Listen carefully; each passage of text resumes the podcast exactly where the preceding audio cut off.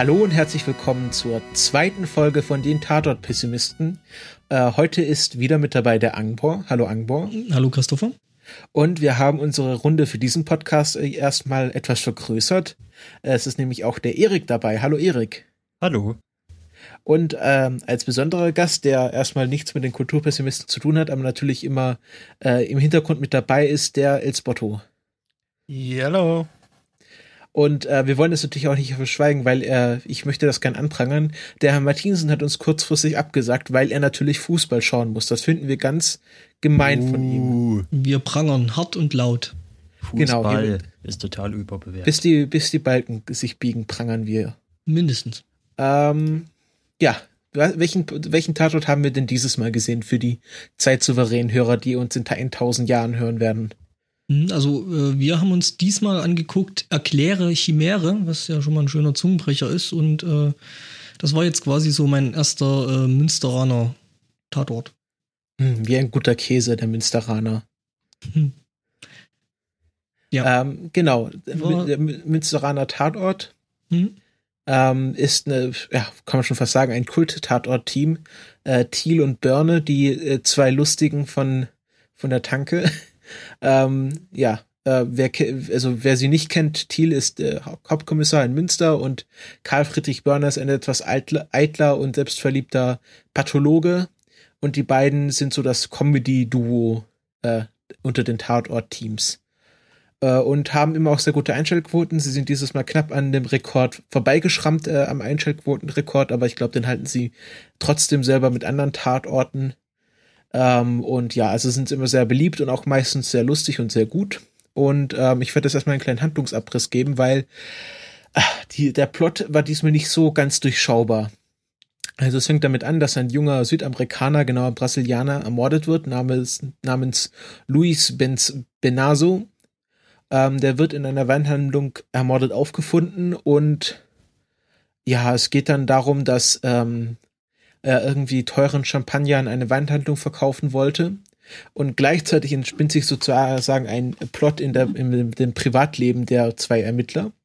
Nämlich, dass der äh, anscheinend homosexuell oder offensichtlich homosexuelle Onkel Gustav aus Amerika ähm, zu Besuch kommt und äh, der liebe Karl Friedrich Börne ihm erzählt hätte, er sei jetzt auch schwul und hätte seinen äh, Freund, äh, nämlich den Thiel, geheiratet. Und sie müssen jetzt so tun, als seien sie ein schwules Ehepaar, äh, weil Karl Friedrich ganz uneigennützig darauf hofft, dass er ihm sein Haus am Strand von, keine Ahnung, Miami vermacht. Florida. Florida, ja, mhm. ist doch fast das Gleiche. Ja. Und ähm, ja, das ist so der, quasi der Comedy-Charakter. Sie, sie äh, er schenkt ihm dann, also Karl Friedrich schenkt dann Thiele einen Ring aus dem Erbbesitz und äh, ja, der lässt sich, der lässt auch dann nicht mehr so leicht los. Also das ist was Bleibendes für die beiden. Und äh, es ist nicht, es ist nicht so schlimm gewesen, nicht so klischeehaft, wie ich es befürchtet hätte.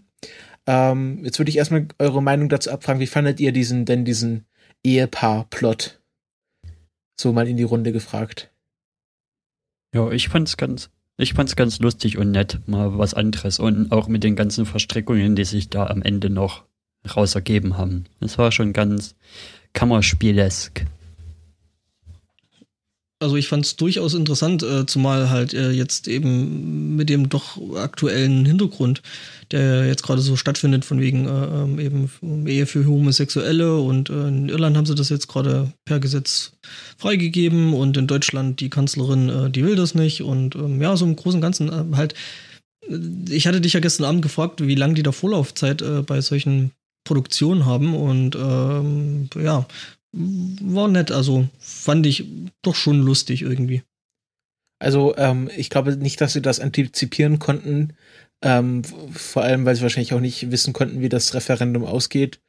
Ähm, der Tatort wurde vom 14. Oktober bis 15. November 2014 gedreht. Anscheinend haben sie da immer einen Monat Drehzeit, weil es meistens einen Monat äh, Drehdaten gibt, wenn man so sich den Drehspiegel im Tatortfundus anschaut. Ähm, ja, aber trotzdem ein sehr schöner Zufall und ich fand das eigentlich ganz nett. Also es war, es war, ja, es, es hätte, es hätte viel klamaukiger sein können, sie hätten da viel mehr, äh, ja, schwule Klischeewitze reinbringen können. Äh, ja, also ich, ich habe kurz, also jetzt nicht äh, durch diesen Tatort nur, aber in letzter Zeit bin ich doch sehr am Zweifeln, ob ich meine Regenbogen-Clubkarte zurückgeben muss, ähm, weil ich offenbar mich äh, nicht genug aufrege. Ähm, ich habe gestern auch mitbekommen, dass da irgendwie groß rumgeschrien würde, wie äh, Homosexuelle sind ja immer nur Witzcharaktere und zum Klamauk sind wir wohl gut genug. Ähm, ich fand's toll. Ich fand's auch gut. Ähm, jetzt, äh, dass das äh, Thiel da so offenbar ähm, doch so seine Probleme mit hatte. Ähm, hat mich kurz stutzen lassen, weil ich mir nicht sicher war, ob das in Thiels Charakter passt. Ähm, so im Nachhinein denke ich doch, äh, passt schon. Ähm, ja, und äh, ich, ich fand es auch gut. Hat mich gefreut. Ähm, war, war ein netter Nebenplot. Eine nette B-Story. ich glaube, was, was Thiel gestört hat, war nicht der Fakt an sich, dass er zu einem Mann verheiratet werden sollte, sondern dass es ausgerechnet Karl Friedrich Börne ist. Das sind ja nicht das, äh, wirklich die besten auch, Freunde. Ja. Ja, mhm. und ich glaube einfach, das liegt auch so ein bisschen in Thiels Art. Der hätte sich auch über andere Sachen wahrscheinlich so etwas krampi bloß eingefunden. Und gerade noch, wenn ihm das jemand, jemand anderes wie Thiel noch aufsetzt. Also, ja, ja. ja also, spiel da ja, mal mit und mach das mal mit, dann, dann macht das mhm. wahrscheinlich doch eher nur widerwillig. Ja gut, aber da könnte wir wurde ja auch nicht wirklich gefragt und äh, vor vollendete äh, Tatsachen gesetzt, beziehungsweise ihm, ihm wurde sein Hochzeitsfoto quasi schon vorgesetzt, ohne dass er irgendwas wusste. Ähm, ist ja, klar. Gut. Aber mhm. da könnte man ja mal erklären, eigentlich den Umstand, warum äh, Thiel dann äh, quasi mithelfen musste. Weil ähm, er schuldete ja äh, dem, dem Birne was. Ja, es war ja nämlich nicht nur, nicht nur äh, auf einmal verheiratet, sondern war auf einmal auch Batman. Jedenfalls von der Stimme her, denn ähm, es war so, der Tatort fing so an, dass Nadeshda, wie heißt sie, Nachnamen, Nadeshda Krusenstern, Krusenstern äh, ist jetzt nämlich richtige Kriminalkommissarin geworden. Und das haben sie ausgiebig in der Kneipe Gorki Park gefeiert. Und äh, da floss auch äh, der Wodka. Und äh, Thiele, wie fach, fachmännisch wie er ist, weiß er, dass man nach äh, ausgiebigem Alkoholgenuss etwas essen sollte, um den Kater zu vermeiden. Und hatte schon äh, sehr, sehr, also anscheinend sehr leckere Tapas vorbereitet. Ähm, und an denen hat sich dann Thiel verschluckt und äh, war dann kurz vor dem Ersticken. Das Heilmich-Manöver hat nichts gebracht. Äh, doch zum Glück hatte ähm, Burner einen Kuli vom Luftkurort Davos äh, zur Hand, mit dem er kurzerhand einen Luftröhrenschnitt äh, anfertigte, mit dem Kuli und dem Salamimesser von den Tapas. Ähm, das hat zwar Thiel das Leben gerettet, aber er hatte für den Rest des Tatorts eine sehr äh, raue und sehr tiefe Stimme. Ja. Und um zu vermeiden, dass Thiel, äh, dass, dass Börne ihm den Rest seines Lebens vorhält, dass er ihm das Leben gerettet hat, haben sie eine Abmachung gemacht, er macht bei dieser ganzen Charade mit und dafür darf äh, Börne nie wieder erwähnen, dass er, er Thiel das Leben gerettet hat. So war die Abmachung. Zu der Sache mit den Häppchen gab es ja auch einen schönen Tweet von wegen, ja, das ist ja total realistisch, da Schnittchen zu essen, wenn man gesoffen hat. Da isst man doch Pizza oder Döner oder sowas, aber, aber doch, doch keine nicht, Schnittchen. Aber doch nicht, aber doch nicht Herr Professor. Ich, ich wette, der hat die auch schon vorbereitet. Also. Es, es waren ja auch keine Schnittchen, es waren Canapés. Ne, es waren Tapas. Ich wette, es waren Tapas. Nee, nee, es waren, glaube ich, Canapés. Nee, es waren Canapés. Äh, es, es, ah, okay. es, wurde erwähnt. Ah, okay, es wurde erwähnt. Ähm, äh, also ich, ich, das, das wäre natürlich auf, total out of character, wenn jetzt da der Herr Professor auf einmal äh, Burger und Döner frisst. Also ich glaube auch, also so viel, so viel Alkohol gibt es nicht, dass er dazu verleitet werden kann. Ähm, nee, fand ich, fand ich, fand ich ganz schön den Einstieg. Hm? Ich fand das auch schön mit dem, mit dem Bild, dass sie auch den Zuschauer erstmal so im, im Offenen gelassen haben. Warum hat er jetzt ein Hochzeitsbild von den beiden? Dann hat er, dann erklärt er ja das erstmal, wie er das gefotoshoppt hat und dann rückt er erst mit der Sprache raus, dass das mit seinem Onkel ist und ja, dass, dass, dass er das erzählt hat und dann hat er dem noch das Foto geschickt und jetzt kommt er halt vorbei und da muss Thiel halt mitspielen. Genau. Mhm. Also ich, ich muss äh, generell sagen, es waren äh, wirklich äh, fulminante, grandiose erste zehn Minuten oder was weiß ich wie lang von diesem Tatort. Äh, Gerade für Kenner dieses Tatorts. Also es fing halt an damit, dass äh, Burns so völlig jenseits von Gut und Böse besoffen aus dieser Schneipe, äh, Kneipe äh, stolpert. Was halt so, ja, äh, sehr befremdlich für einen Burner-Kenner erstmal war. Und äh, dann, ähm, dann diese Szene, wo halt äh, Thiel wirklich, also ich weiß nicht, wie sie das, äh, Hut ab an die Maskenbildner, wie man da ihm quasi auch noch zusehen konnte bei der Gesichtsverfärbung von äh, äh, violett bis äh, bleich. Ähm, und dann auch gar nicht äh, zu, äh, zu zimperlich mit diesem Luft Luftröhrenschnitt. Ähm, das war ein sehr eindrucksvoller ähm, Start in den Tatort. Ja, mhm. ich fand es auch sehr schön, ähm, wie Burnett dann trotzdem noch betrunken erklären konnte, was diffuse Alkohole sind. ja. äh, dass, dass man nämlich von Wodka nicht so leicht Hangover bekommt, weil dort wirklich nur der reine Ethanol drin ist und nicht so äh, komisch andere Alkohole wie Propanol oder Methanol, die ja in kleinen Dosen zwar nicht gefährlich werden können, aber dann doch äh, einen, einen harten Kopf verursachen können. Ja, Methanol sollte man nicht in allzu großen Mengen oder also Methanol ist halt äh, Mist. Weil das Methanol. ist das, was blind macht. Wenn man Richtig, genau. Das ist das, was blind macht und das will man eigentlich in keinem Alkohol drin haben. Ähm, ja, halt aber einfach es sind halt bei, es sind halt immer so Spuren, sagen wir mal Spurenelemente von anderen diffusen Alkoholen drin. Ja. Also alles, was auf Ol endet, ist meistens Alkohol in der Chemie. Und der Methanol ist halt der Trinkalkohol. Ähm, äh, aber den kann man halt in reiner Form sehr selten bekommen und Wodka ist dann halt doch schon sehr rein. Also wer, wer, wer Wodka schon mal genossen hat, das riecht nach nichts, das schmeckt nach nichts, das ist einfach nur alkoholisch an sich. Ähm, ja, deswegen können das die Russen auch so äh, in Maß, in Massen trinken. Ähm, genau. Ähm, gehen wir weiter. Der, äh, es gibt dann nämlich diesen, äh, einmal diesen Plot mit dem ermordeten Brasilianer, dann gibt es auch diese komische Weinhandlung. Die zwei Weinhändler fand ich irgendwie sehr deutsch. Ich fand die Schauspielerin unglaublich schlecht. Ja, die ist anscheinend äh, doch etwas berühmter, aber in ihrem Cameo-Auftritt war sie jetzt nicht so, äh, hier. Sunny Mellis heißt sie, mit Y-I. Ähm, die anscheinend, ja, hat schon viel in den Tatorten mitgespielt. Ja, die kennen wir schon. Genau. So, zumindest von Szenen her. Altes mhm. Geld, The Team, ah, okay. Also schon eine etwas deutsche, äh, bekanntere deutsche Schauspielerin, aber anscheinend hier in einer kleinen Rolle auch nicht besonders gut. Ähm, und es kommt dann heraus, dass ähm, äh, Onkel Gustav eine Beziehung zu äh, dem jungen Brasilianer hatte und ähm, sie haben dann gemeinsam äh, vor der Küste Kubas ein altes Frack gefunden, wo sie Champagner aus dem 19. Jahrhundert heimlich geborgen haben, weil es innerhalb noch der Staatsgrenze von Kuba lag und sie den Champagner da rausgeschmuggelt haben und den wollten sie jetzt äh, in die Champagner-Weltstadt Münster verkaufen. Und deswegen war, war, deswegen war dieser junge Brasilianer dort. Und ähm, ja, dann entspinnt sich noch so eine Geschichte um den Champagner, ob der jetzt verkauft war oder nicht. Und ähm, es gibt dann noch so einen drogenabhängigen Sohn, der dann auch noch in diese ganze Geschichte reinkommt.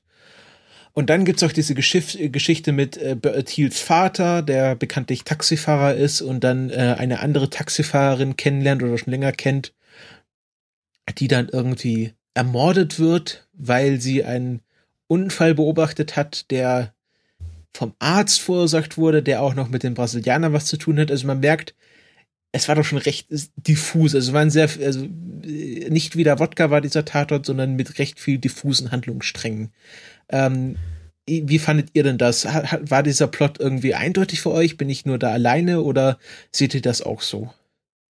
Nee, also es war schon alles ziemlich wirr gewesen. Ähm, schon eben die Idee mit dem Onkel und dass der Onkel natürlich jetzt noch unbedingt und zufällig was äh, mit dem Mordopfer zu tun hat und ähm, ja, dann eben noch die Geschichte mit der, mit der Taxifahrerin und der Arzt, der am Anfang eigentlich mehr oder weniger bloß, ja, da als, als, als Nebenrolle reingeknuppert worden ist.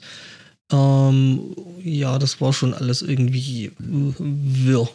Also Was es war ich, unterhaltsam, äh, durchaus, aber äh, doch auch ziemlich wirr.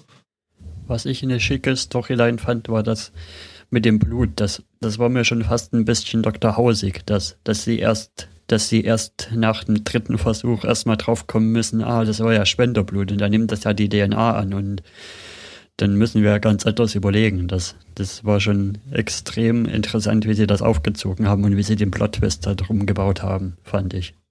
Und auch wie Birne das erklärt hat mit dem Brot und einer Wurstscheibe, glaube ich. Nee, es waren zwei verschiedene Brotsorten, glaube ich. Mhm. Ja, aber das ist halt auch, also das äh, kann sich äh, an sich auch nur der Münsteraner Tatort leisten, dadurch, dass sie eben äh, ihren Pathologen in der Co-Hauptrolle haben.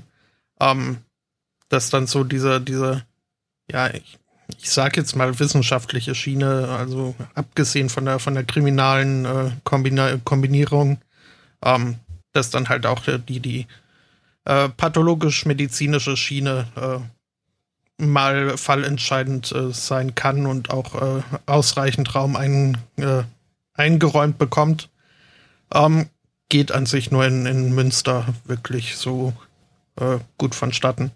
Und ja, fand ich auch nett. Und ähm, ja, gut, was, was so die viele Diffusität angeht, Gut, den, den Tatort gibt's jetzt seit 1970. Seit 45 äh, Jahren werden da mehr oder weniger wöchentlich irgendwelche Morde äh, inszeniert. Ähm, da ist klar, dass man irgendwie versucht, im, im Bestreben noch was Neues zu bringen, dann äh, diverse Verstrickungen einbaut. Also es ist äh, mir in letzter Zeit immer öfter aufgefallen, dass der Tatort wirklich ähm, sehr verworren sein kann und dass man auch äh, irgendwie schon direkt nach dem Gucken nicht mehr alle, alle Handlungsstränge so wiedergeben kann, weil es halt doch äh, etwas verwirrend und äh, verwoben war.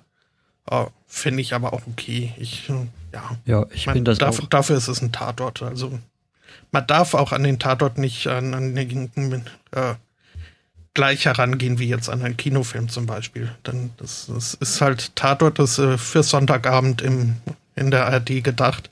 Ähm, und nicht, äh, ja. Ich finde das auch muss, gut, muss dass mit sie, unterschiedlichem Maß gemessen werden, finde ich. Ich finde das auch gut, dass sie etwas mehr Komplexität reinbringen eigentlich. Also wahrscheinlich wär, wären Twitter auch die ersten, die schreien würden, wenn es übermäßig hier versimplifiziert wäre und von Anfang an mhm. klar wäre, wie was liegt. Da, da ist eine Abstraktionsebene zu viel mir lieber als eine zu wenig sind ähm, eigentlich äh, für den Münsteraner Tatort solche Anspielungen, Serienanspielungen, solche Geschichten eigentlich normal. Ähm, ich meine, da sind ja doch irgendwie ein paar zusammengekommen, oder? Zähl mal auf. Also, was mir halt äh, relativ aufgefallen war, war die Szene relativ am Anfang, wo Birne dann quasi den Mörder stellt, den wir jetzt noch nicht verraten, ähm, und sich halt diese komische Maske abzieht und es hat mich halt total an Breaking Bad äh, erinnert an äh, Heisenberg, wie er da so da steht mit seiner äh, Gasmaske auf dem Kopf und dann so von wegen Let's Cook. Hm. Also ich glaube nicht, dass das beabsichtigt war. Kann sein, dass es Zufall war, aber hatte irgendwie was davon. Und dann war halt zum Beispiel noch eine schöne Stromberg-Anspielung drin, wo er das erklärt und ja, naja, also ich finde, der Münsteraner Tatort ist da halt auch mutiger mit, mit was sie machen und auch mit dem, mit dem durchziehenden Mem durch die Episode, dass, dass seine Gehilfin ihm immer die Show stiehlt. Ja, ähm, also. Das äh, ist nicht nur, das ist, äh, also nicht nur in der Episode, das, das ist, ja, ja, das gehört zu. Also die Schauspielerin heißt ähm, Christine Urspruch und heißt ja in der Serie.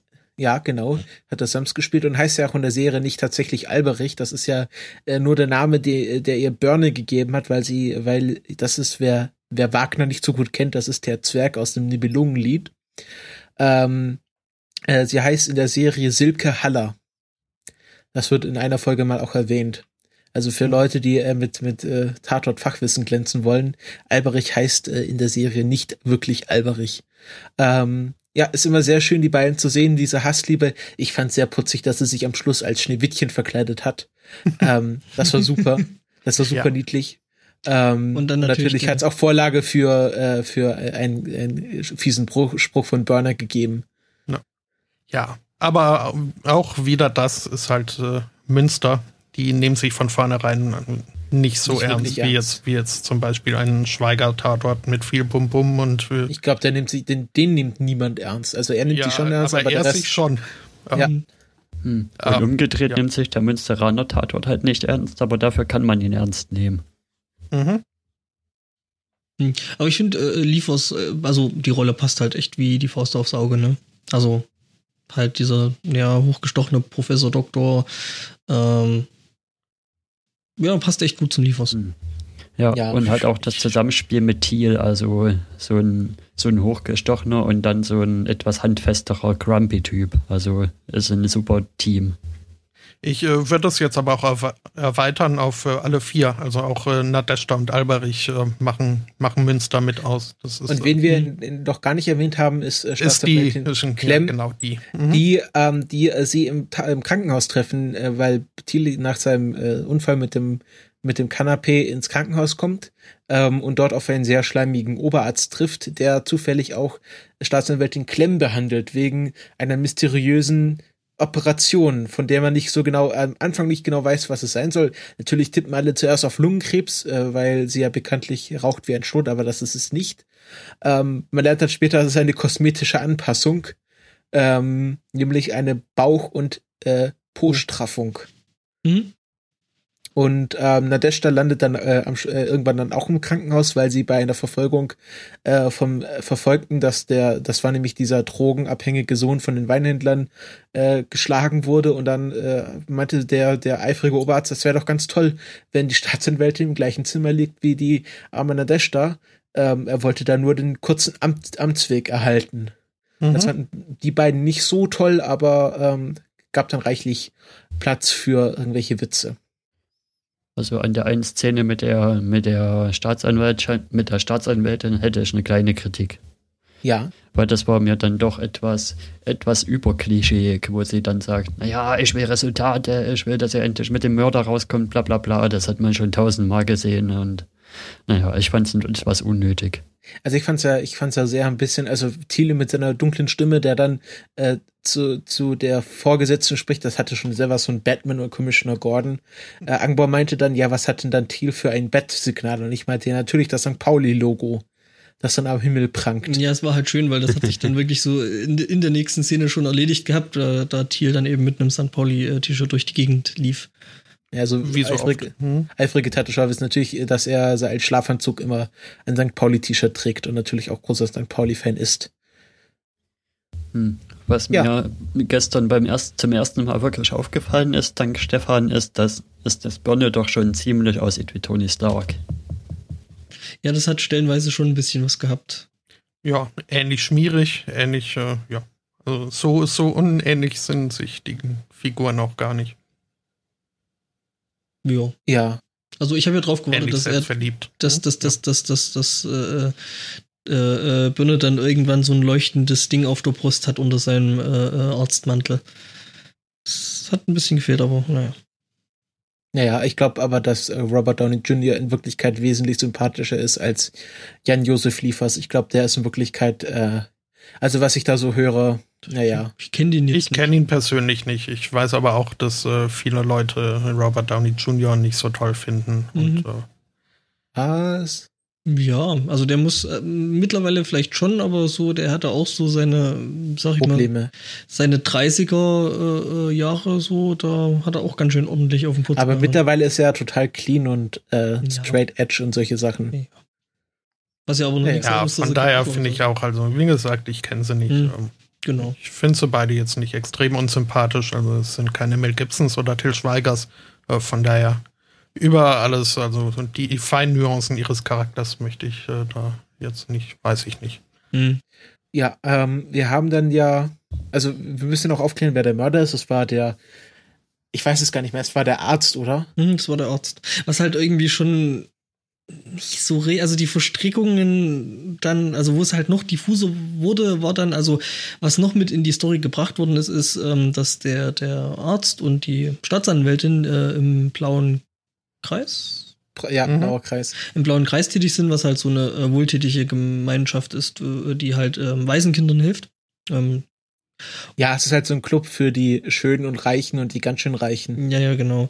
Und äh, ja, im Großen und Ganzen, und das ist da halt auch irgendwie noch reingekommen und irgendwann wurde dann halt aufgelöst, dass der Arzt halt äh, in seiner Laufbahn eben auch äh, im Zuge dessen, also der Tätigkeit um den blauen Kreis, da wohl in Südamerika war und dann zufällig dort noch Knochenmark gespendet hat, das zufälligerweise der Typ, also das Mordopfer, äh, äh bekommen hat.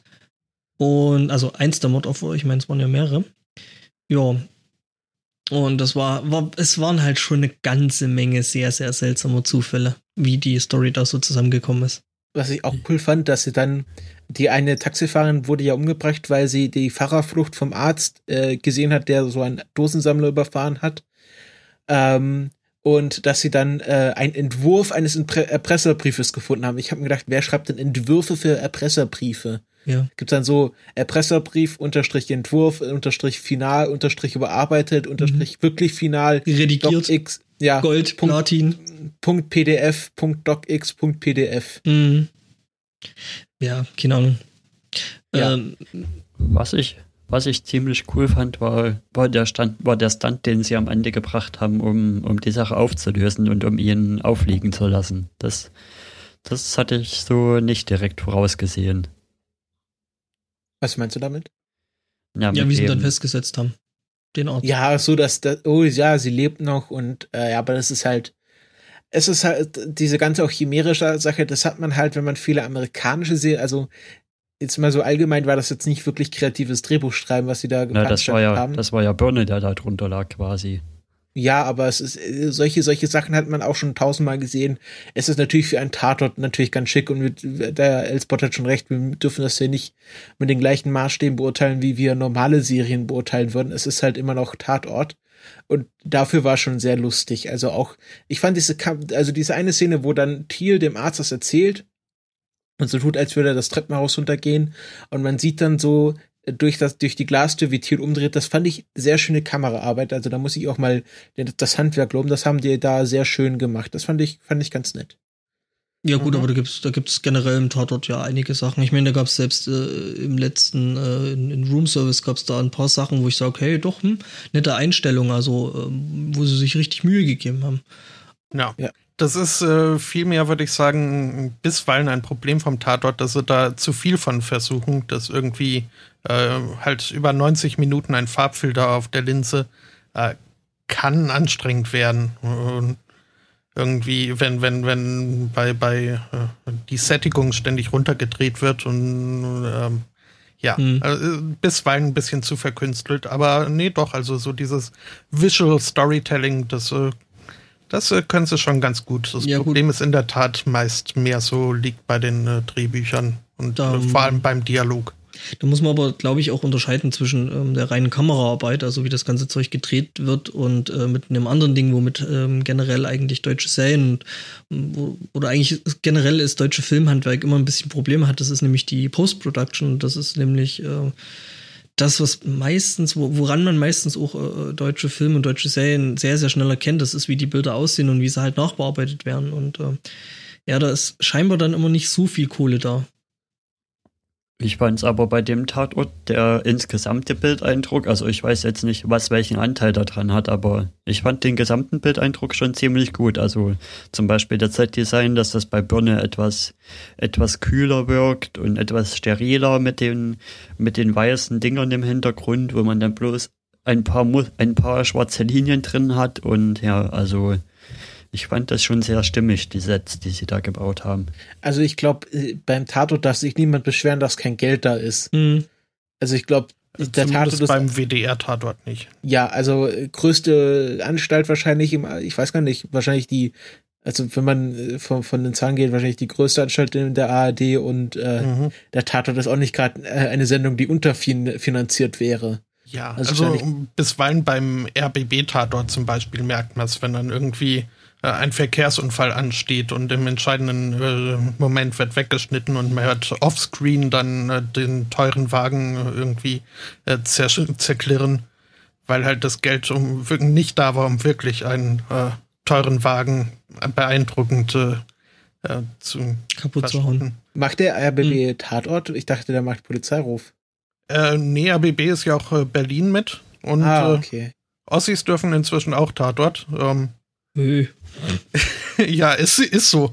Also ehrlich gesagt weiß ich auch nicht, warum da noch zwischen Polizeiruf und Tatort äh, irgendwie einen Unterschied ja, wird. Der, der, der, Polizeiruf hat ja auch äh, so seine Tradition, den gab es ja auch ist das, DDR-Zeit. Ja, ja. Also. ja ist, ist, ach, ist das so, dass der Polizeiruf so, so ein DDR-Tatort war? Ja, ja, genau. Der, also den gab es eben schon äh, doch ein ganzes Stück vor der Wende und ich kann mich eben erinnern, dass das halt auch äh, doch sehr, sehr regelmäßig geschaut worden ist. Ähm, mhm. Also zumindest ich jetzt bei mir in der Familie. Ich bin ja von dem Konzept Ossi-Tatort bisher noch nicht so convinced. Also da gab es zum Beispiel diesen letzten Leipzig-Tatort, der war ja zum Gruseln. Ja. Das, wir, wir sprechen nicht darüber. Am Tag über den Leipzig-Tatort. kenne Cat Alesia. Generell, also der war von Anfang an, als die ihre Schaum, Schaumburglippen ins Gesicht, ins Bild geschoben hat, ähm, war das schon, also von Anfang an war der Leipziger Tatort Müll und äh, hat sich auch bis zum Schluss nicht geändert, mhm. äh, geändert als sie ein Kind von mir wollte. Ähm, ja. Gestern hatten wir ja zum Glück einen schöneren Tatort mit Münster und ich würde dann langsam mal meine Bewertung einreichen wollen, wenn das okay mhm. ist. Ja. Also, wenn, da, wenn ich das auf Letterbox bewerten würde, würde ich dem gute vier Sterne geben. Okay, also gehen wir mal vom Fünf-Sterne-System aus, also auch mit halben Sternen. Was würdet ihr denn geben? Spotto? Äh, ich äh, überlege noch. Ähm, nach dir?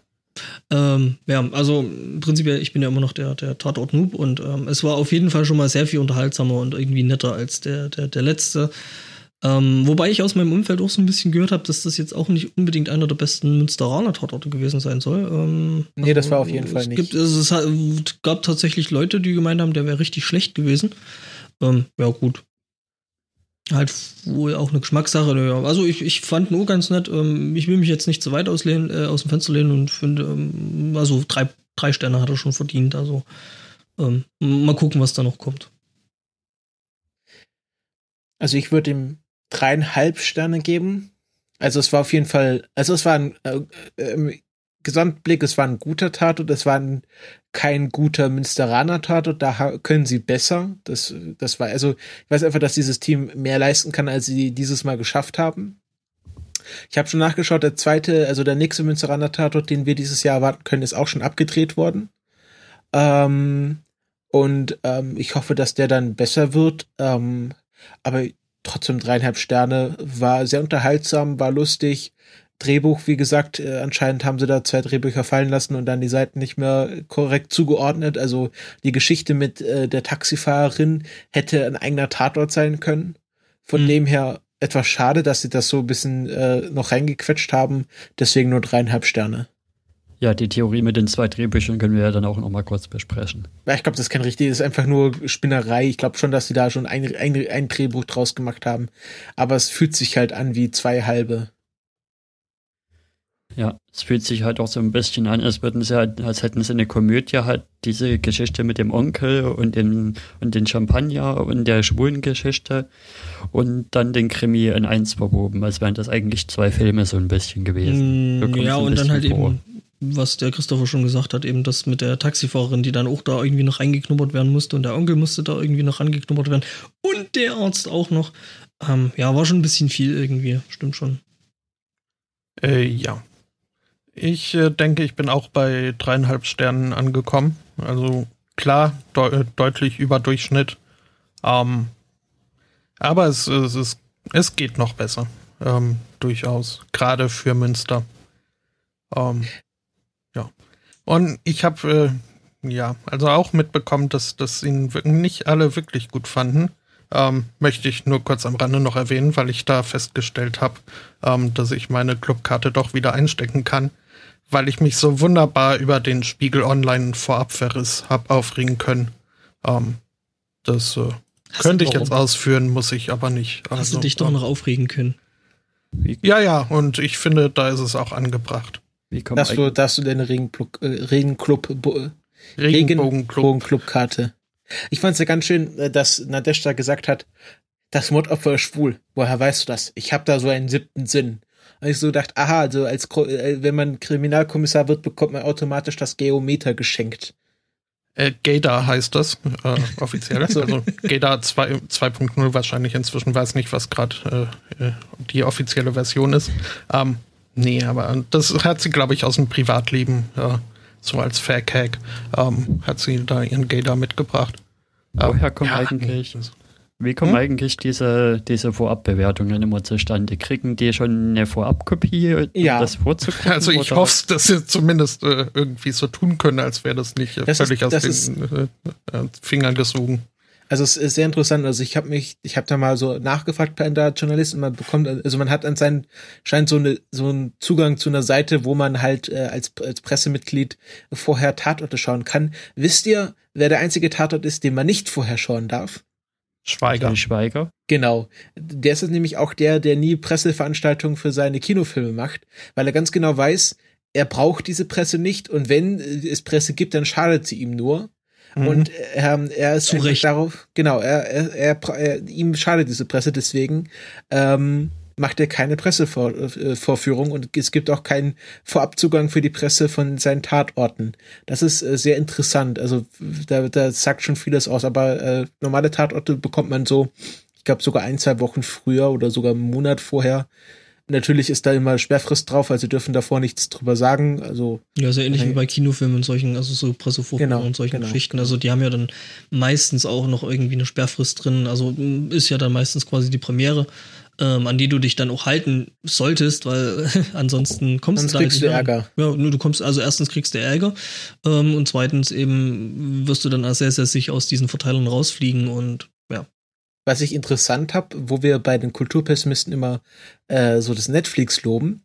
Ähm, ich habe jetzt von einem Journalisten gehört, der hat die Marco Polo-Serie ziemlich verrissen oder eine ziemlich negative Review drüber geschrieben. Der bekommt jetzt keine Presse-Screener mehr von Netflix-Serien. Und er sagt, das ist das einzige Network, was bisher solche äh, Sachen veranstaltet.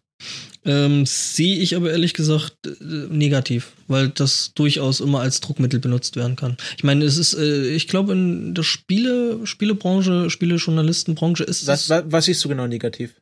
Ähm, dass das eben als, als Druckmittel von Seiten eben der Verlage äh, äh, Publizierenden ja, genau, ja. Äh, benutzt wird. Also so von wegen so, ja, wenn, wenn du jetzt einen Verriss gibst, äh, dann, dann kriegst du von uns nicht mehr Material XY. Wie gesagt, bei den, bei den Computerspielverlagen und äh, Sendungen und so ist es äh, doch teilweise ähnlich, dass das ja dann auch ähnlich als Druckmittel eben seitens der, der Publisher benutzt wird, zu sagen, okay, hey, äh, wir haben von dir das letzte Mal einen Verriss gekriegt, du kriegst das neue Spiel erst zwei Wochen später oder, oder halt erst zum Release. Also das heißt, du kannst deinen Artikel da nicht drüber schreiben über das heiß erwartete Spiel, wo halt jeder schon was drüber lesen will.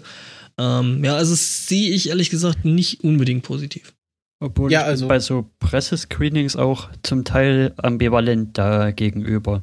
Also ich finde schon gut, dass man, dass man da, dass man da davor Zugang hat, aber naja, ich fände es manchmal vielleicht besser, dass man dass man es zumindest bis zum Release-Date erstmal erstmal in der Schublade liegen lässt und dann zum Release-Date raus halt Ja, müssen sie ja.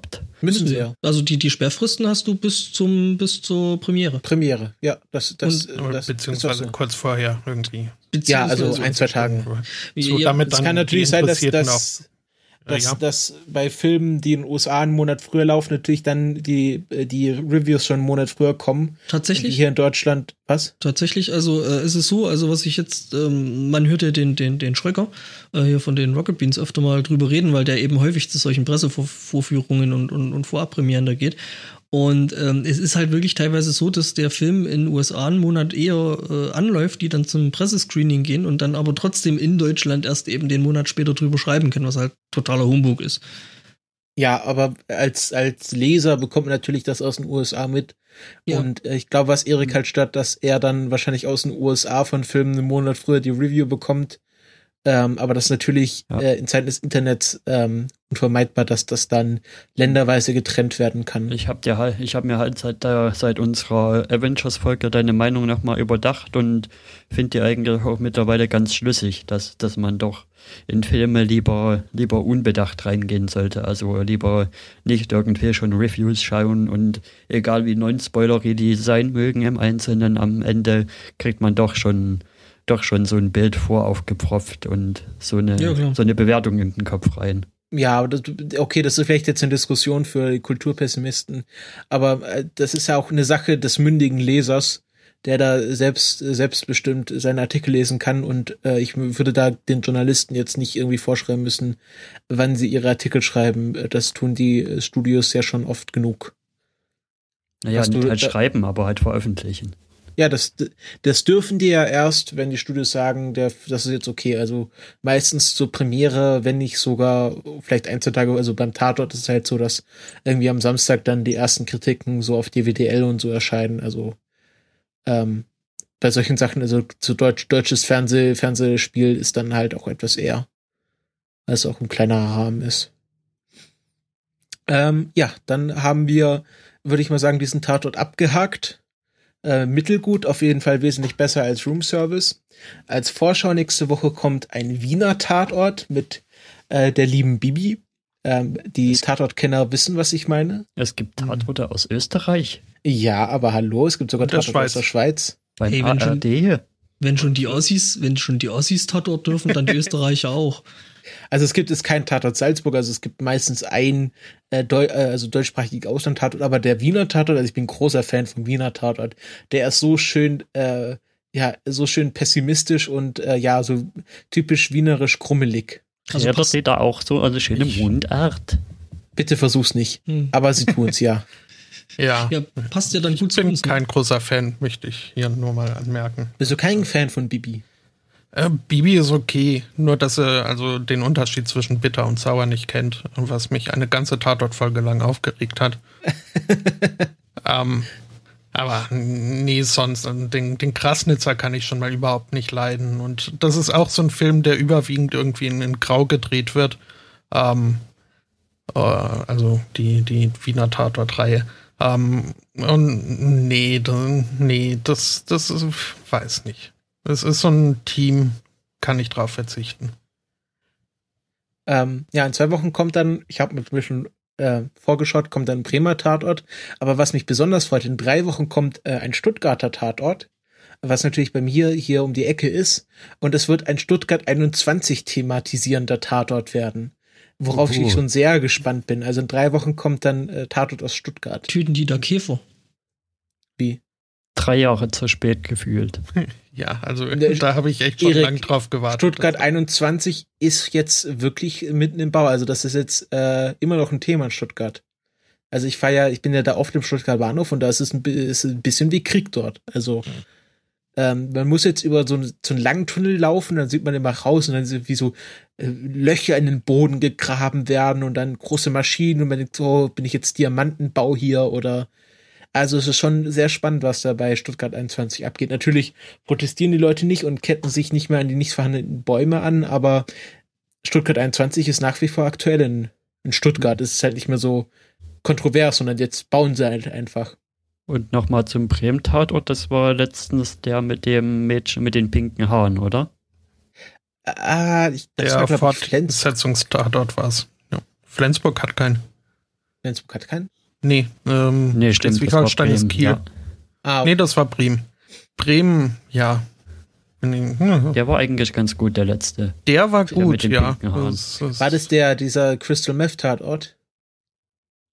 Äh, nee. Das war der mit den, das war der mit dem entführten Mädchen, was dann auf einmal wieder aufgetaucht ist und es dann doch am Ende nicht war. Aber das war doch der, das war doch der letzte Leipziger Tatort mit dem vierten Mädchen. Nee. Das Ah. war der mit dem anderen entführten Mädchen. Ach so, Also- ist geil, stimmt, es gab zwei entführte Mädchen Tatorte. Das ist, das ist die tolle Kreativität der Tatortschreiber. Bei dem einen Das war sie halt so als, so als, als fast erwachsenes Teenie zurückgekommen mit den pinken Haaren, das war Bremen. und bei Ah, Leipzig ja, war, das weiß. mit, Ah, ja. war das mit den creepy Maskenleuten. Ah, Ja. okay, ja, ja, ah, das war, den fand ich aber gut. Also stimmt, der, der war gut. Ja, Mhm. ich weiß, was du meinst. Ähm, wie wollen wir denn diese Folge nennen? Brausebärchen? Im Mhm. blauen Ring. Nee, blauer Kreis hieß es. Ja, dann blauen Kreis. Passt ja. Ja, okay. Ähm, wir hoffen, es hat euch gefallen. Gebt uns gerne Feedback. Wir haben jetzt auch unseren eigenen Twitter-Account unter Tatortpessimisten oder Tatortpest. Das muss man abkürzen, weil Pessimisten ein zu langes Wort für Twitter ist. Ähm, wir werden das jetzt mit dem Feed so handhaben. Wir werden einen eigenen äh, Tatort-Pessimisten-Feed einrichten. Aber die nächsten zwei, drei Folgen werden noch huckepackt bei den Kulturpessimisten mitlaufen, bis sie dann äh, erwachsen geworden sind und dann darf der Podcast auch alleine rumfeeden. Ähm, und wir hoffen, dass ihr dann alle mit rumwechselt, damit das hier ein äh, schönes und hörerreiches Projekt wird. Ich verabschiede mich Ich äh, von unseren Gästen. Ich find's eigentlich auch gut, wenn wir das auf der Seite lassen. So ein bisschen wie bei Vrind, dass man zwei Sparten hat, was man auch in zwei verschiedenen Feeds abonnieren kann und Genau. man kann aber auch den Sammelfeed abonnieren. Ähm, ja, ich werde das noch so ein bisschen mit den Feeds rumspielen, ähm, aber es wird immer ein Teil der Kulturpessimisten bleiben, das kann ich euch versprechen. Pass auf, dass deine Hände nicht schwanger werden. Wieso? Na, wenn du mit deinen Feeds rumspielst.